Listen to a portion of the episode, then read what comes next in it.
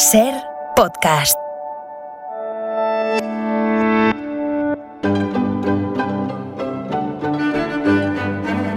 Hola Nieves, buenas tardes. Buenas tardes, Carlos. Hola, ¿qué tal? Muy bien, muy bien. Hoy en nuestro paseo diario por la historia vamos a quedarnos en un episodio muy reciente, bueno, bastante reciente, que es el surgimiento de eso que llamamos la España de las autonomías, ¿vale? Ujú. Eso que el señor moción de censura eh, llama Nación de Naciones y que pone de los nervios, entre otros, a la presidenta de la Comunidad de Madrid, que tiene una idea un poco distinta de lo que es España. Bueno, da igual. Tranquilos que la cosa no va de análisis político, que bastante matraca hemos tenido ya con el, el esperpento de estos días. No, hoy Nieves nos propone otra cosa. Nos propone que nos fijemos en algo mm, muy particular, pero que tiene también su carga política, claro. Los días de la comunidad. O sea, lo que serían el calendario de las fiestas autonómicas. ¿De dónde viene eso? A ver. Sí, sí. Es, es que el otro día me paré a pensarlo y me dio, me dio por buscar, ¿no? Yo no sé si todo el mundo sabe el qué y, y por qué se celebra el día de su comunidad autónoma. Bueno, supongo unos sí, otros no, como evidentemente. ¿no? Pero es muy curioso repasar los porqués, ¿no?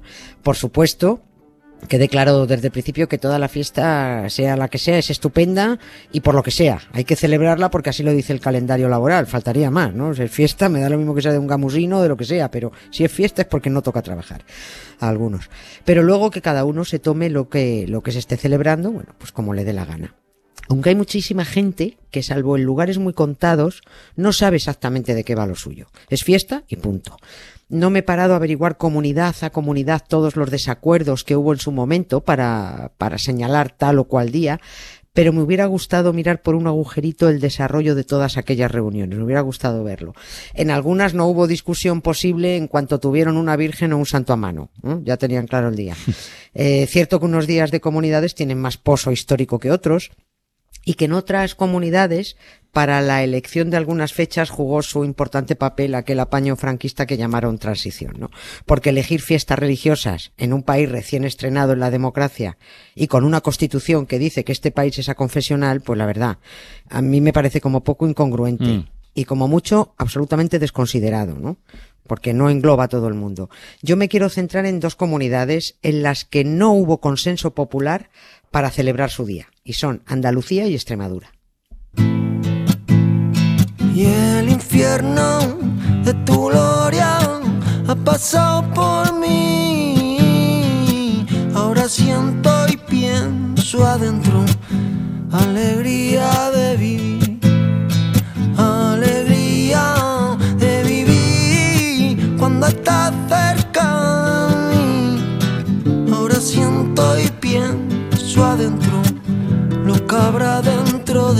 Oye Nieves, eh, una cosa, Sí. antes, de, antes de quedarnos en Extremadura y Andalucía, una, una curiosidad, eso de que has comentado. ¿Hay más fiestas históricas que, o religiosas ahora mismo? Eh, si Bueno, hacemos cómputo general de Sí, autonomías. Afortunadamente eh, gana 6 a 5 la historia. 6 a 5, Al- bueno. 6 a 5 la historia a la religión, sí. Gana la verdad a la ficción. Vamos a dar un, damos un repaso rápido. ¿eh? Hay comunidades que eligieron el recuerdo de, eventos políticos para elegir el día, referéndums, firma, votaciones. Eh, son Andalucía, Canarias, Murcia, La Rioja, Castilla-La Mancha, Baleares. Hombre, yo en La Rioja eh, ca- cambiaría la fecha, querida Concha Andreu, yo cambiaría la fecha, porque celebrar que el 9 de junio el delincuente Juan Carlos I firmó el Estatuto de Autonomía, pues mira, yo creo que ya no aporta lustre. Esto, esto desmerece bastante. Hay que buscar otra fecha, ¿no? Hay otras comunidades y ciudades autónomas que eligieron pues acontecimientos históricos, ¿no? Ceuta, Melilla, Comunidad Valenciana, Castilla y León Sí, claro. y Madrid y, comuneros, Catal- sí, sí. claro, y Madrid y Cataluña que conmemoran las dos pifias que tienen que ver con los Borbones, pero bueno, en sentido contrapuesto, ¿no? Cataluña recuerda el aciago día en que Barcelona cayó en manos de los Borbones, en- el 11 de Mm, septiembre. ¿no? Y Madrid al contrario, Madrid celebra el 2 de mayo el día que los Borbones traicionaron a España. Ole, ¿no? y, y- y que es el mismo día que el patriótico ejército español se lustraba las botas en sus cuarteles mientras los franceses fusilaban a un puñado de sus colegas militares y a los panolis de los madrileños. ¿no?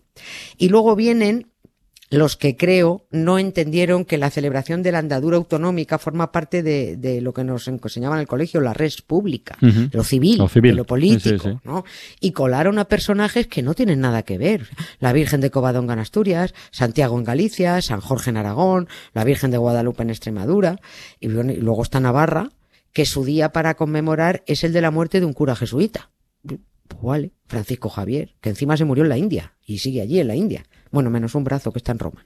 Las fiestas religiosas tienen sus días para los suyos, no había que encajárselas también a los demás, ¿no? A mí eso me parece, lo digo siempre, me parece una falta de respeto. Los, mira, y además los más listos, el País Vasco, que como no estuvieron muy de acuerdo, al final han pasado de tener Es verdad, oficial. no tienen, no tienen. Nada, de pinchos todos los días, sin distinción, venga. Oye, ¿y por qué Andalucía y Extremadura no, no tuvieron consenso popular con el día?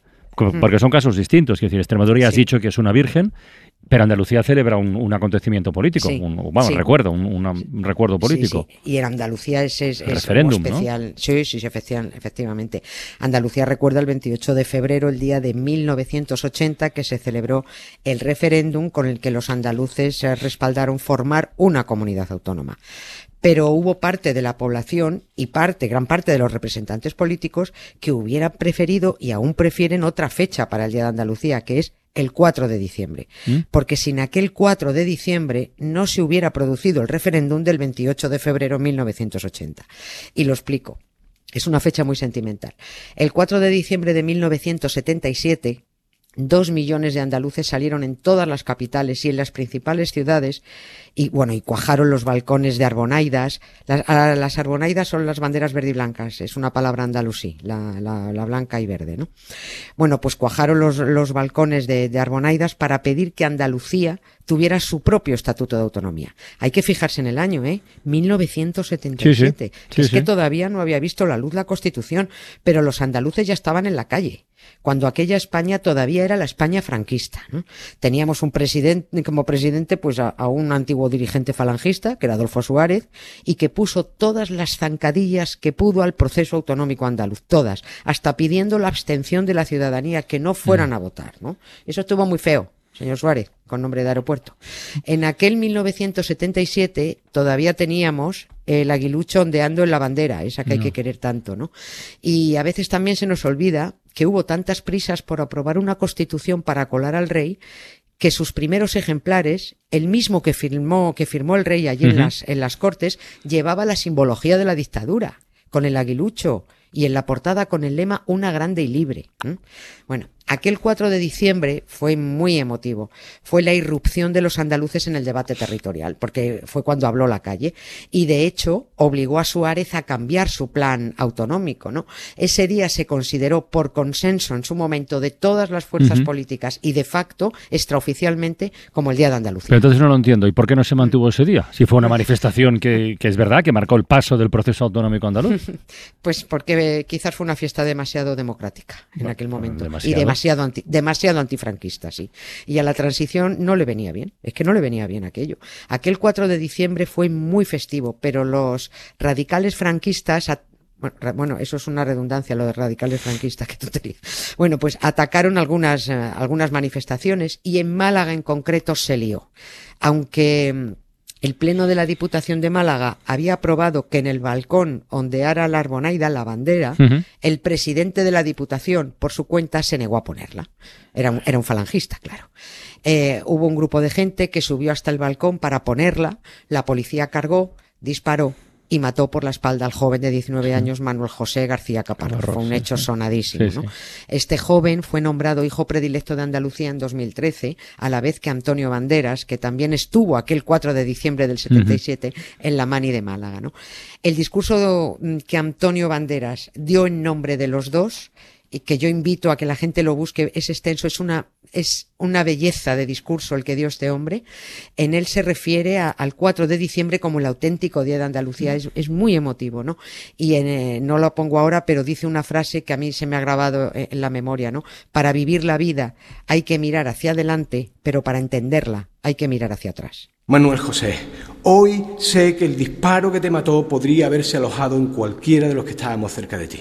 Podría haber sido para mí. Y todo lo que desde entonces me ha acontecido habría sido borrado. Las cosas que he visto, la gente que he amado, la hija que tuve, las batallas que gané y las batallas que perdí no existirían. Y eso es lo que te fue robado. Por eso hoy se te hace justicia. Y a mí me gustaría pedirle permiso a tu familia para, en este día en el que ambos somos nombrados hijos de nuestra tierra, decirte, hermano, dame la mano. Y volvamos al día de Andalucía del año 77 y completemos lo inacabado. Salgamos de nuevo a las calles de nuestra tierra para gritar lo que no pudo salir de tu garganta, que somos un pueblo que respira libertad, que el andaluz camina sin miedo a perder su identidad, pues esta está soldada a lo más profundo de su alma. Bueno, pues sí que es emocionante el discurso, Oh, ¿eh? Pues si lo escuchas entero Bueno. es impresionante, sí, sí. Bueno, pues lo voy a buscar, bonito, sí, buscaré. muy bonito, lo muy buscaré. bonito. Oye, y el caso de Extremadura es distinto porque en su caso eligieron eh, Día de la Comunidad el de la Virgen de Guadalupe. Sí, esta, fie- esta fiesta trajo... Pero también, trae- también tuvo polémica. Sí, mucha, muchísima controversia desde el mismo momento. Fue una idea inducida, además, a, a- a Ibarra por, del PSOE y, y para quedar bien, porque fue la iglesia la que le dijo, hombre, pon a Guadalupe, ¿no? Eh, y además fue un error porque ya había consenso con otra fecha, ¿no?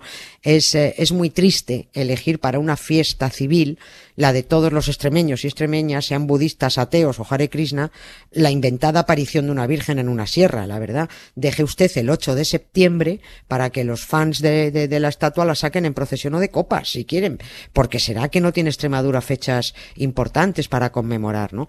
En principio se pusieron otras fechas y se aprobaron las propuestas, pero Rodríguez Ibarras, bueno, se hizo un taco político, dijo que nadie le había consultado, que había que replantearlo y convenció a todos de que por razones de historia y de cultura, el Día de la Comunidad tenía que ser el Día de Guadalupe. Vamos a ver, no hay nada más contrario a la historia que la aparición de una virgen que no apareció y nada más contrario a la cultura que celebrar una mentira. Esto me da una pena. Oye, ¿y qué fechas habían propuesto para Extremadura ya por completar? Sí, pues mira, en la fecha consensuada, además, cuando Rodríguez Ibarra llegó a, a, a liarla todo otra vez, la fecha consensuada era el 21 de mayo, que fue el día de la primera sesión de la Asamblea de Extremadura, ¿no? Una fecha política, bueno, insulsa, pero correcta. Se propuso también el 14 de agosto, el día de la matanza de Badajoz, uno de los Sí, episodios sí. más desconocidos y horripilantes del golpe de Estado de Franco, y se propuso y se propone cada vez con más fuerza el 25 de marzo, que es el día que los jornaleros extremeños se levantaron todos a una en 1936 para ocupar pacíficamente tierras de labor en nombre de una reforma agraria que la República prometió, pero no, no, no acababa de, rematar, ¿no? Es hasta la fecha quizás la mayor movilización del pueblo extremeño por la dignidad del campo, aquella del 25 de, de marzo. Ojo al año, fíjate, 1936, a cuatro meses del golpe de Estado. Probablemente a los extremeños les hicieron pagar muy, muy caro los fascistas aquella movilización popular jornalera. A ver, mañana no es 25 de marzo, pero es 23. Y lo vamos a contar, sobre todo las represalias. Pues hecho, ya está. Suscríbete a Acontece que no es poco. Todos los episodios y contenidos adicionales en la app de Cadena Ser y en nuestros canales de Apple Podcast, Spotify, iBox, Google Podcast y YouTube. Escúchanos en directo en la Ser de lunes a jueves a las 7 de la tarde. Cadena Ser. La radio.